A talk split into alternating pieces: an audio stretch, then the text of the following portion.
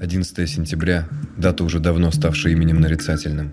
Никому не нужно объяснять, что она значит. В нашем аудиосериале я решил сделать не просто реконструкцию событий 20-летней давности, а рассказать истории реальных людей. Мне удалось пообщаться с человеком, который жил в это время в Нью-Йорке. Он был подростком, который ходил в школу, но именно у него на глазах вершилась история, как бы банально это ни звучало. Спустя 20 лет во время нашего интервью он признался, что то, что он увидел, перевернуло сознание – что творилось в городе, в умах и сердцах людей представить сложно, но именно про это и будет рассказ в первой части нашего сериала. В каждой последующей главе я буду рассказывать истории людей, которые находились в башнях, про человека, знания и умения которого спасли 3000 человек, про нашего с вами соотечественника, который находился в Северной башне в момент атаки, и про клерка, который последним вышел из Южной башни до момента ее обрушения. Наш сериал не просто про те 102 минуты, которые изменили облик современного мира – а про человеческие жизни, которые были разрушены жестокими планами террористов.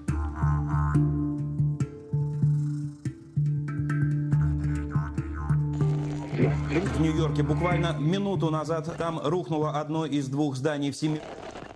Много раненых. Все полеты запрещены, и любой гражданский самолет, который попытается подняться в воздух, будет незамедлительно сбит. Остановлено все воздушное сообщение. Количество жертв до сих пор неизвестно. В здании Всемирного торгового центра одновременно может находиться до 40 тысяч человек. Глава 3. Падающие люди.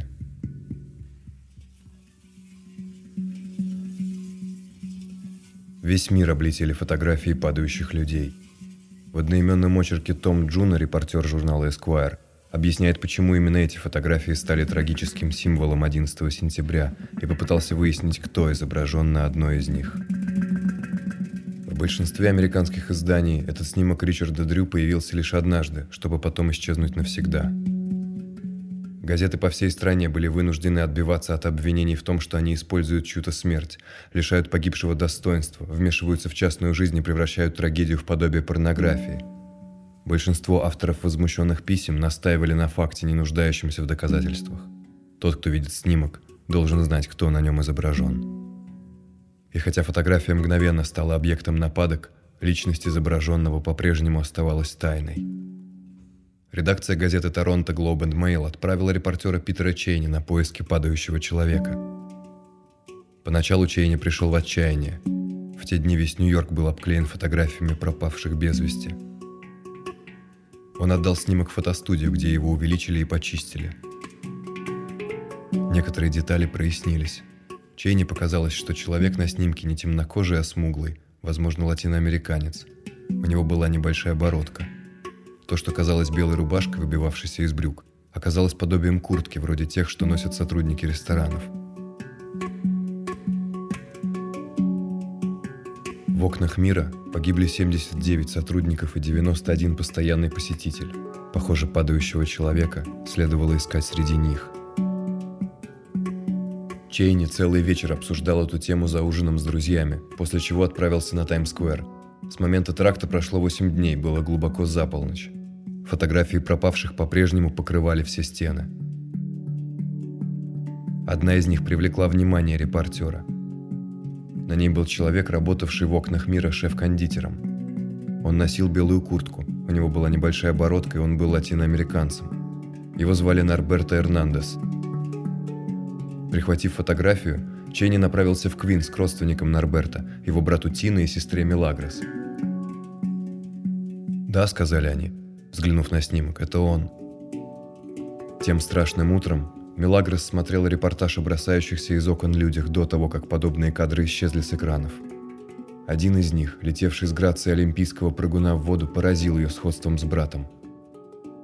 Взглянув на снимок, она узнала его. Теперь Питеру Чейни оставалось лишь подтвердить свои заключения, поговорив с женой Норберта и его тремя дочерьми. Но они отказались разговаривать. Особенно после того, как останки Эрнандеса, его туловище и рука были идентифицированы с помощью анализа ДНК. Репортер решил прийти на похороны, взяв с собой снимок Дрю. Он показал фотографию Жаклин Эрнандес, старшей дочери Норберта. Та мельком взглянула на нее, затем подняла глаза на Чейни и приказала журналисту удалиться. Чейни запомнил ее слова, полные боли, гнева и обиды. «Этот кусок дерьма не мой отец»,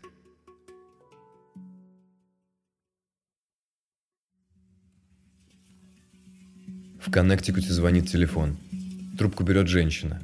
Мужской голос на другом конце провода просит помочь опознать, кто изображен на снимке, опубликованном в The New York Times 12 сентября 2001 года. «Опишите мне этот снимок», – просит она. «Это очень известная фотография», – объясняет мужчина. «Фотография падающего человека». «А, тот снимок. Да, возможно, это мой сын», – говорит она. 11 сентября она потеряла обоих сыновей. Они вместе работали в брокерской фирме Кантер Фиджеральд. Сидели за соседними столами, спина к спине. «Нет», — говорит мужчина, — «скорее всего, на снимке сотрудник кафе или ресторана. На нем была белая куртка». «Тогда это не мой сын», — произносит женщина. На сыне была темная рубашка и брюки цвета хаки. Она помнит, во что ее сын был одет в тот день, и всеми силами старается выяснить, что случилось с ее мальчиками. Но эта решимость явилась не сразу. После 11 сентября она прекратила читать газеты и смотреть телевизор. Лишь накануне новогодней ночи она взяла в руки выпуск The New York Times с обзором итогов года и увидела снимок, где сотрудники Кантер Фиджеральд сгрудились на бетонной скале, в которую превратился край рушащейся башни. Ей показалось, что в одном из этих людей она узнала сына. Она позвонила автору фотографии и попросила увеличить снимок, вернее, потребовала. И тогда она узнала все. Вернее, то, что можно было узнать. Оба ее сына были на снимке. Один стоял в окне, безбашенно, почти дерзко. Силуэт другого мужчины был виден внутри помещения. Ей не нужно было объяснять, что могло случиться в следующую минуту. Главное, я поняла, что мои сыновья были вместе, говорит она, и слезы, звенящие в голосе, заставляют его звучать выше на целую октаву. Но иногда я думаю о том, когда они поняли, что обречены, в какой именно момент они потеряли надежду. Быть может, все произошло достаточно быстро. Менеджер ресторана, взглянув на снимок, сказал, что падающий человек – это их сотрудник, Уайлдер Гомес. Но через несколько дней он решил, что ошибся. Другая прическа, одежда, фигура. Точно так же не подошли Чарли Маура и Хуниор Хименес. Хуниор работал на кухне, а значит на нем были клетчатые брюки. А Чарли был сотрудником отдела снабжения и никогда не надевал белую куртку. Официанты, работавшие на банкетах, носили белые куртки и черные брюки, но никто в ресторане не мог припомнить сотрудника банкетной службы хоть сколько-нибудь похожего на падающего человека. Фортефуд была еще одной ресторанной компанией, потерявшей сотрудников 11 сентября. Но все мужчины здесь работали на кухне, а значит брюки на них были белые либо в клетку. Кроме того, компания не позволила бы никому из них носить под фирменной курткой оранжевую футболку. Один из бывших сотрудников Форте Фуд вспомнил о парне, который забирал с кухни еду для руководства Кантер Фиджеральд. Чернокожий парень, высокий, с усиками и бородкой, вечно ходил в поварской куртке на распашку, под которой виднелась яркая футболка. Но в Кантер Фиджеральд никто не помнил такого сотрудника. В итоге оставался единственный способ опознать падающего человека – надо было звонить родственникам каждого, кто мог быть изображен на снимке, и расспрашивать о том, что они помнили о последнем дне жизни их сына, мужа, отца. Быть может, кто-то из них вспомнил бы его оранжевую футболку. Но стоит ли звонить им? Нужно ли задавать эти вопросы? Не усилят ли эти вопросы ту боль, с которой живут эти люди? Не сочтут ли они это оскорблением памяти умершего? Джонатан Брайли работал в окнах мира – Некоторые из бывших коллег Джонатана опознали в падающем человеке его. Брайли был афроамериканцем с довольно светлой кожей, ростом под 2 метра. Ему было 43 года. У него была короткая стрижка, усы и бородка. Отец Джонатана Брайли – проповедник, всю жизнь отдавший служение Богу. После трагедии 11 сентября он собрал всю семью, чтобы просить Господа сообщить ему, где его сын. Нет, не просить, требовать. Именно так он и сказал. Господи, я требую, чтобы ты сообщил мне, где мой сын. Три часа подряд он громко молился, пока не израсходовал весь запас благодати, накопленный за годы истовой веры. На следующий день ему позвонили из ФБР. Тело его сына нашлось. Каким-то чудом оно практически не пострадало. Младший сын проповедника, Тимоти, поехал на опознание. Он узнал брата по ботинкам, черным высоким ботинкам. Тимоти снял один из них отвез домой и спрятал в гараже как своего рода памятник. Тимоти знал о падающем человеке. Он служил в полиции в Маунт-Верноне, штат Нью-Йорк. Через неделю после гибели брата кто-то из сослуживцев оставил в раздевалке раскрытую газету. Тимоти увидел снимок и в гневе отвернулся. Но вместо того, чтобы убрать газету, Он засунул ее на дно своего шкафчика, где она с тех пор и находится, подобно ботинку Джонатана, стоящему в гараже. Сестра Джонатана, Гвендолин, тоже знала о падающем человеке. Она увидела фотографию в день публикации. Она знала, что у Джонатана астма, что дым и жар могли заставить его пойти на все ради глотка воздуха. Его родные знали, как Джонатан обычно одевался на работе. В черные брюки, белую рубашку и высокие черные ботинки.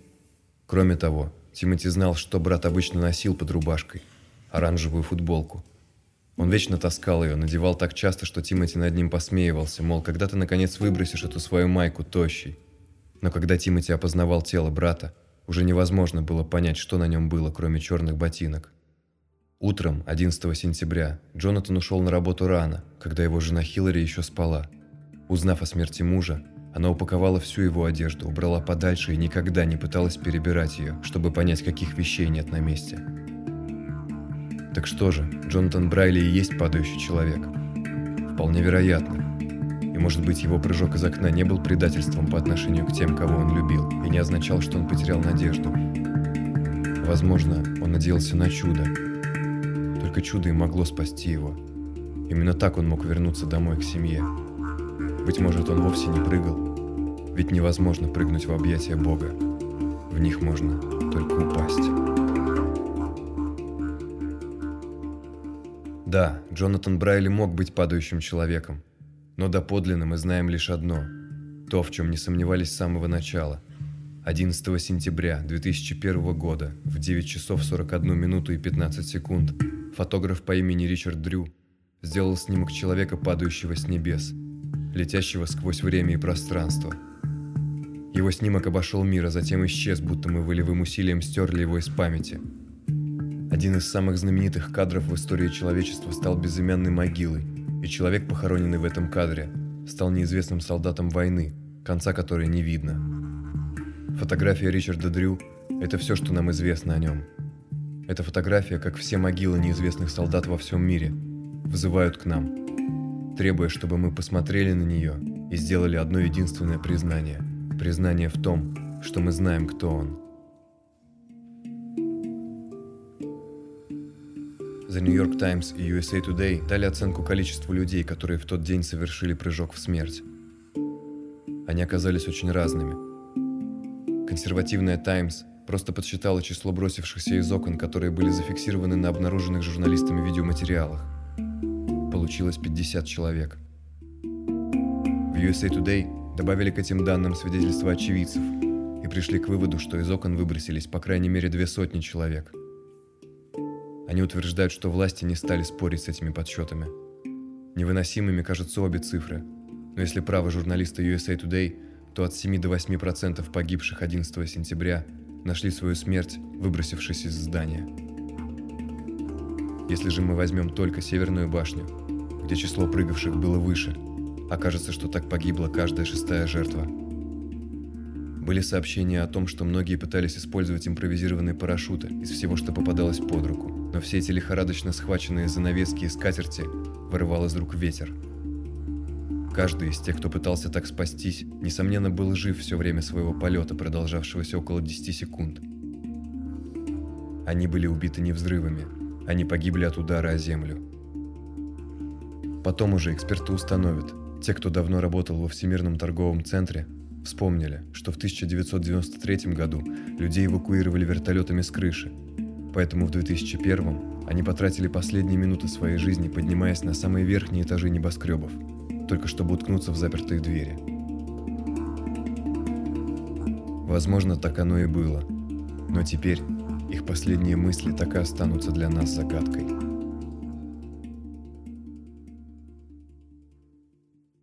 Никто из нас не может остаться равнодушным к этим варварским актам терроризма. Это произвело очень сильное впечатление не только на меня, но и на всю Россию. И мы сделаем все, чтобы поймать преступников и наказать их.